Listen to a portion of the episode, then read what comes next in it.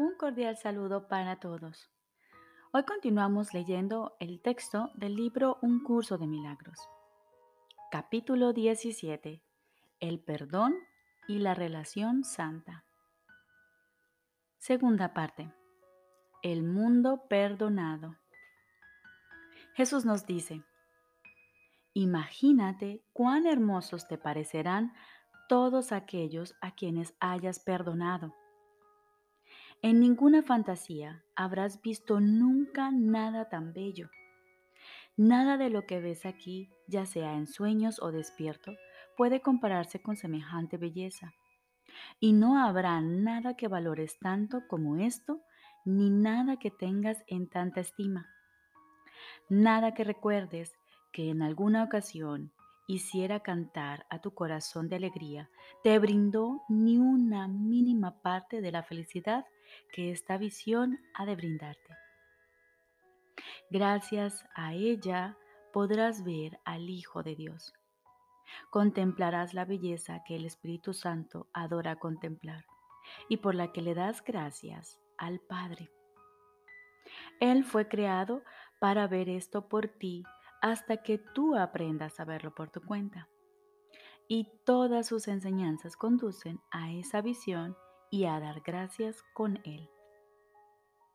Esta belleza no es una fantasía, es el mundo real, resplandeciente, puro y nuevo, en el que todo refulge bajo la luz del sol. No hay nada oculto aquí, pues todo ha sido perdonado y ya no quedan fantasías que oculten la verdad. El puente entre ese mundo y este es tan corto y tan fácil de cruzar que nunca te hubieses podido imaginar que fuese el punto de encuentro de mundos tan dispares. Mas este corto puente es la cosa más poderosa conectada a este mundo. Repito, mas este corto puente es la cosa más poderosa conectada en este mundo. Este ínfimo paso, tan pequeño que ni siquiera has reparado en él, es un salto que te lleva a través del tiempo hasta la eternidad y te conduce más allá de toda la fealdad hacia una belleza que te subyugará y que nunca cesará de maravillarte con su perfección. Este paso, el más corto que jamás se haya dado, sigue siendo el mayor logro en el plan de Dios para la expiación. Todo lo demás se aprende, pero esto es algo que se nos da y que es completo en sí mismo y absolutamente perfecto. Nadie, excepto aquel que planeó la salvación, podría completarlo tan perfectamente. El mundo real, en toda su belleza, es algo que se aprende a alcanzar. Todas las fantasías se desvanecen y nada ni nadie continúa siendo prisionero de ellas gracias a tu perdón. Ahora puedes ver. Repito, Todas las fantasías se desvanecen y nada ni nadie continúa siendo prisionero de ellas. Gracias a tu propio perdón, ahora puedes ver. Lo que ves, sin embargo, es únicamente lo que inventaste, excepto que ahora la bendición de tu perdón descansa sobre ello. Y con esta última bendición que el Hijo de Dios se da a sí mismo, la percepción real, nacida de la nueva perspectiva que ha aprendido, habrá cumplido su propósito. Las estrellas se desvanecerán en la luz y el sol que iluminó al mundo para que su belleza se pudiese apreciar desaparecerá. La percepción no tendrá razón de ser cuando haya sido perfeccionada, pues nada que haya sido utilizado para el aprendizaje tendrá función alguna nada cambiará jamás y las fluctuaciones y los matices, así como las diferencias y contrastes que hacían que la percepción fuese posible, cesarán. La percepción del mundo real será tan fugaz que apenas tendrás tiempo de dar gracias a Dios por él. Pues una vez que hayas alcanzado el mundo real y estés listo para recibir a Dios, Él dará de inmediato el último paso. El mundo real se alcanza simplemente mediante el completo perdón del viejo mundo, aquel que contemplas sin perdonar. El gran transformador de la percepción emprenderá contigo un examen minucioso de la mente que dio lugar a ese mundo y te revelará las aparentes razones por las que lo construiste. A la luz de la auténtica razón que le caracteriza, te darás cuenta, a medida que lo sigas, de que ese mundo está totalmente desprovisto de razón. Cada punto que su razón toque florecerá con belleza, y lo que parecía feo en la obscuridad de tu falta de razón se verá transformado de repente en algo hermoso. Ni siquiera lo que el Hijo de Dios inventó en su demencia podría tener oculto dentro de sí una chispa de belleza que la dulzura no pudiese liberar. Esta belleza brotará para bendecir todo cuanto veas, conforme contemples al mundo con los ojos del perdón. Pues el perdón transforma literalmente la visión y te permite ver el mundo real alzarse por encima del caos y envolverlo dulce y calladamente, eliminando todas las ilusiones que habían tergiversado tu percepción y que la mantenían anclada en el pasado. La hoja más insignificante se convierte en algo maravilloso y las brisnas de hierba en símbolos de la perfección de Dios. Desde el mundo perdonado, el Hijo de Dios es elevado fácilmente hasta su hogar. Y una vez en él, sabrá que siempre había descansado allí en paz. Incluso la salvación se convertirá en un sueño y desaparecerá de su mente, pues la salvación es el final de los sueños y dejará de tener sentido cuando el sueño finalice. ¿Y quién, una vez despierto en el cielo, podría soñar que aún pueda haber necesidad de salvación? ¿Cuánto deseas la salvación? Pues ella te dará el mundo real, el cual está esperando ansiosamente ese momento. Las, las ansias del Espíritu Santo por dártelo son tan intensas que Él no quisiera esperar, si bien espera pacientemente. Une su paciencia a tu impaciencia para que tu encuentro con Él no se demore más. Ve gustosamente a encontrarte con tu Redentor y con absoluta confianza abandona con Él este mundo y entra al mundo real de belleza y perdón.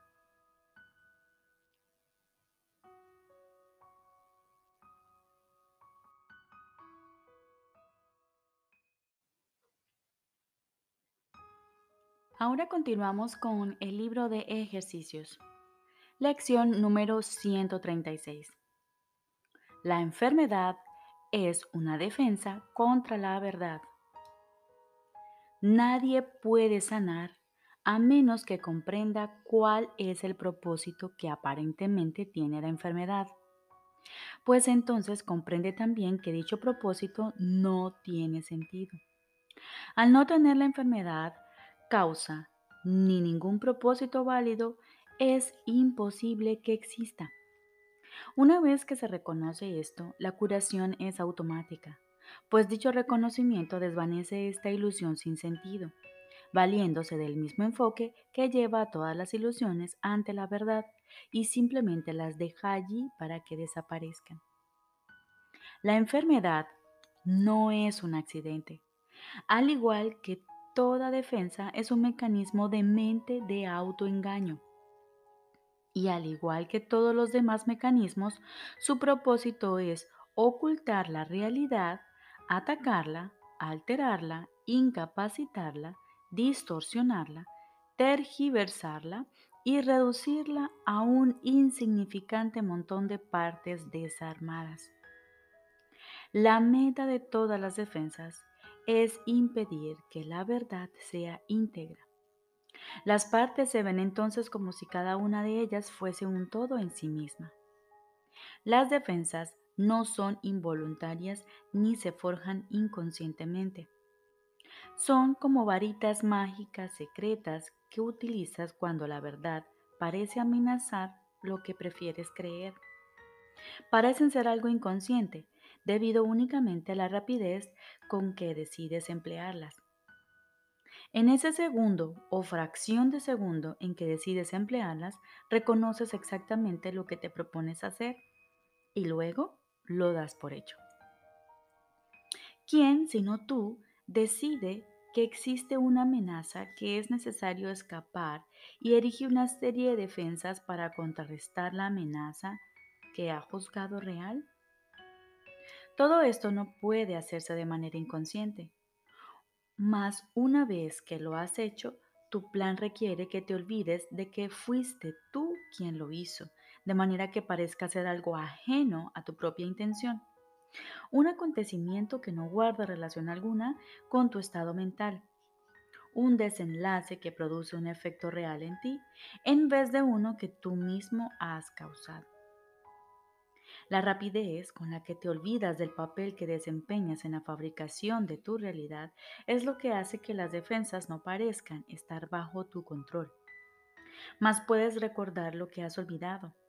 Si estás dispuesto a reconsiderar la decisión que se encuentra doblemente sellada en el olvido. El hecho de que no te acuerdes no es más que la señal de que esta decisión todavía está en vigor en cuanto que ese es lo que deseas. No confundas esto con un hecho. Las defensas hacen que los hechos sean irreconocibles. Ese es su propósito y eso es lo que hacen. Las defensas forman fragmentos de la totalidad. Los ensamblan sin tener en cuenta la verdadera relación que existe entre ellos y de esta manera tejen ilusiones de una totalidad que no existe. Este proceso es lo que produce la sensación de amenaza y no cualquier resultado que pueda derivarse de él. Cuando se arrancan partes de la totalidad y se consideran como algo separado y como un todo en sí mismas, se convierten en símbolos que representan un ataque contra la totalidad y al, en efecto, lograrlo, ésta no se puede volver a ver como la totalidad que es.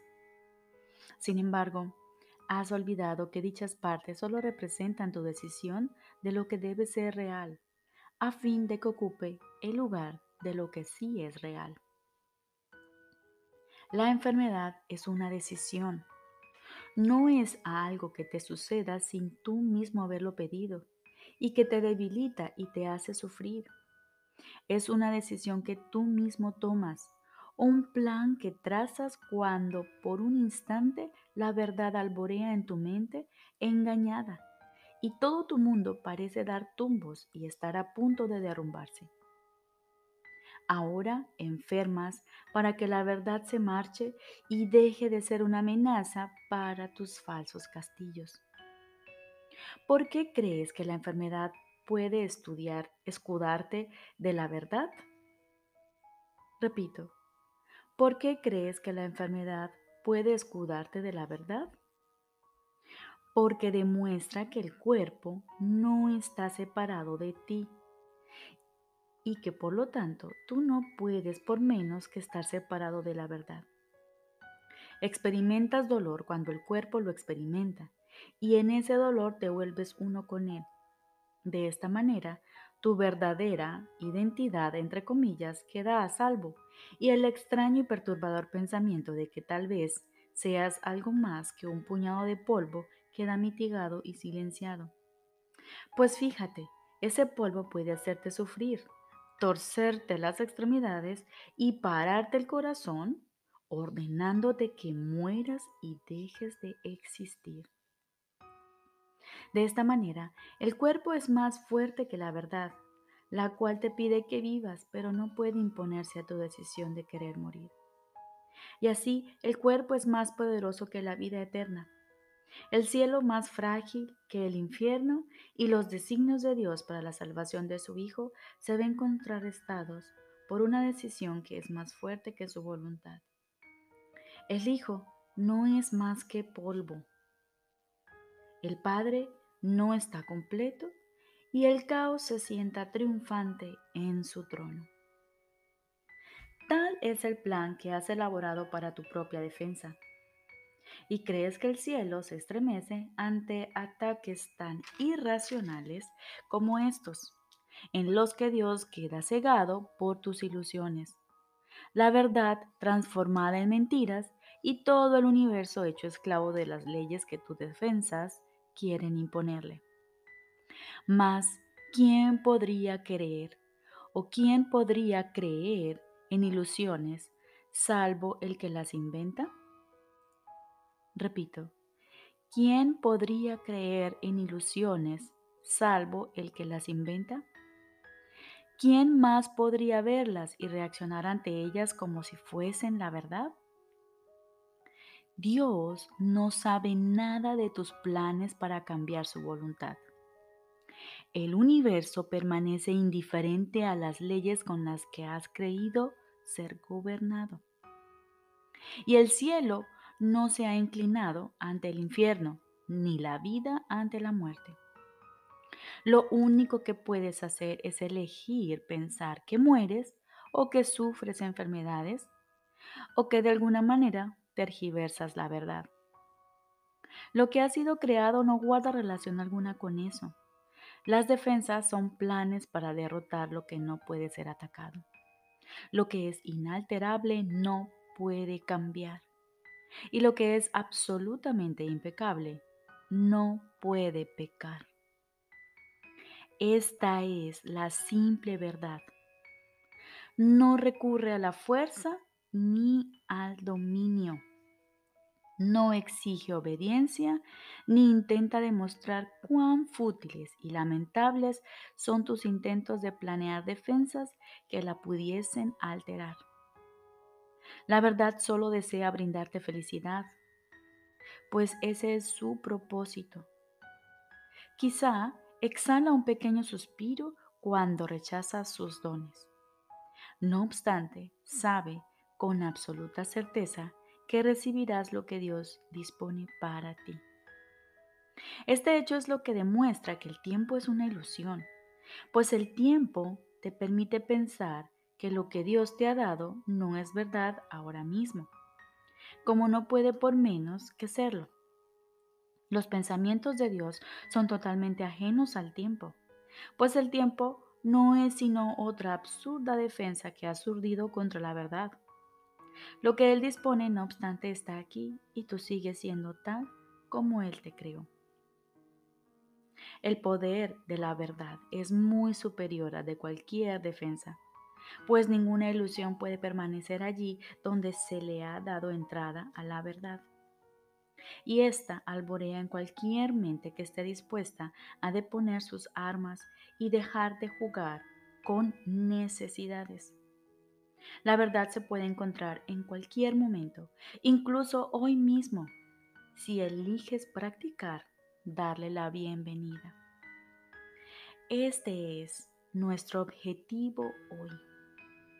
Dedicaremos un cuarto de hora en dos ocasiones a pedirle a la verdad que venga y nos libere.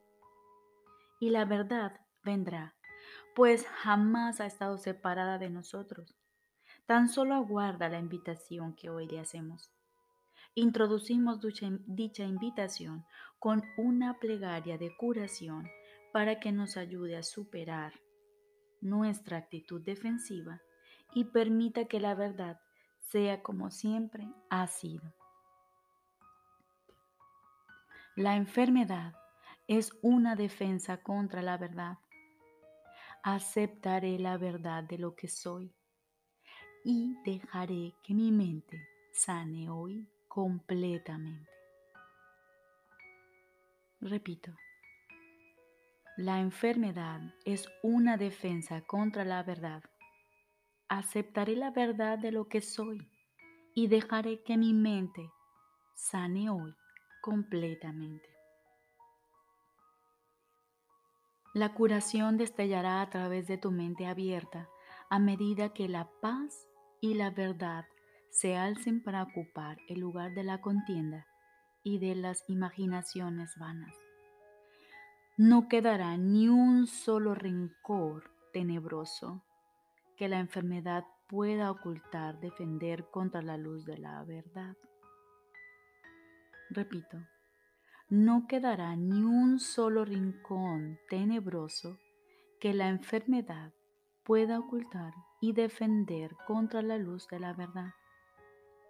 No quedarán en tu mente figuras sombrías procedentes de tus sueños, ni sus absurdos y obscuros anhelos cuyos propósitos dobles se persiguen descabelladamente.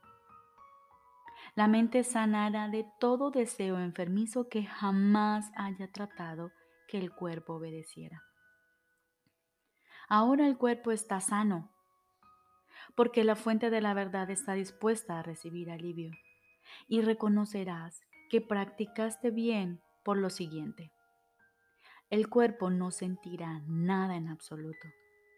Si has tenido éxito, no habrá sensación alguna de enfermedad o de bienestar, de dolor o de placer. La mente no responderá en absoluto a lo que el cuerpo haga. Lo único que se conserva es su utilidad, nada más. Tal vez no te des cuenta de que esto elimina los límites que le habías impuesto al cuerpo como resultado de los propósitos que le habías adjudicado. A medida que estos se, se dejan a un lado, el cuerpo tendrá suficiente fuerza para servir a cualquier propósito que sea verdaderamente útil. La salud del cuerpo queda plenamente garantizada porque ya no se ve limitado por el tiempo, por el clima o la fatiga, por lo que come o bebe, ni por ninguna de las leyes a que antes lo sometías. No tienes que hacer nada para que esté bien, pues la enfermedad es ahora imposible. Mas para conservar esta protección es preciso que te mantengas extremadamente alerta si permites que tu mente abrigue pensamientos de ataque, juzgue o trace planes para contrarrestar cosas que tal vez puedan pasar en el futuro, te habrás vuelto a extraviar y habrás forjado una identidad corporal que atacará al cuerpo, pues en ese caso la mente estará enferma. De ocurrir esto, remédialo de inmediato, no permitiendo que tu actitud defensiva te siga haciendo daño. No te confundas con respecto a lo que necesitas sanar, sino que dipara tus adentros. He olvidado lo que realmente soy, pues me confundí a mí mismo con mi cuerpo. La enfermedad es una defensa contra la verdad, mas yo no soy un cuerpo y mi mente es incapaz de atacar. Por lo tanto, no puedo estar enfermo. Repito, he olvidado lo que realmente soy, pues me confundí a mí mismo con mi cuerpo. La enfermedad es una defensa contra la verdad, mas yo no soy un cuerpo y mi mente es incapaz de atacar. Por lo tanto, no puedo estar enfermo. Recordemos, Lección número 136. La enfermedad es una defensa contra la verdad. Hoy dedicaremos dos sesiones, cada una de 15 minutos.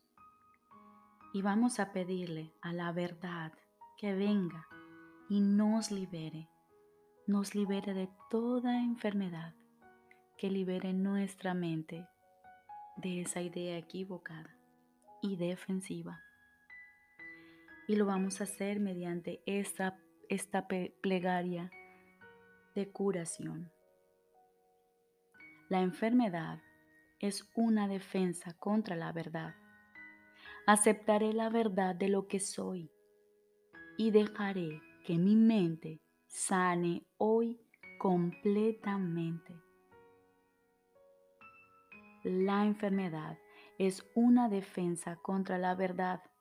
Aceptaré la verdad de lo que soy y dejaré que mi mente sane hoy completamente.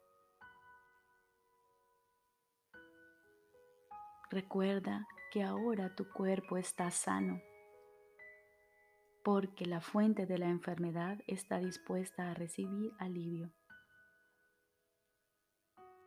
tu cuerpo no sentirá nada en absoluto. Lo único que se conserva es su utilidad y nada más. Ahora la invitación es estar atento. Y si en algún momento llegas a sentirte nuevamente indefenso, puedes recordar mediante la siguiente oración que tú ya has sanado. He olvidado lo que realmente soy, pues me confundí a mí mismo con mi cuerpo. La enfermedad es una defensa contra la verdad, mas yo no soy un cuerpo y mi mente es incapaz de atacar. Por lo tanto, no puedo estar enfermo. Te deseo un feliz día.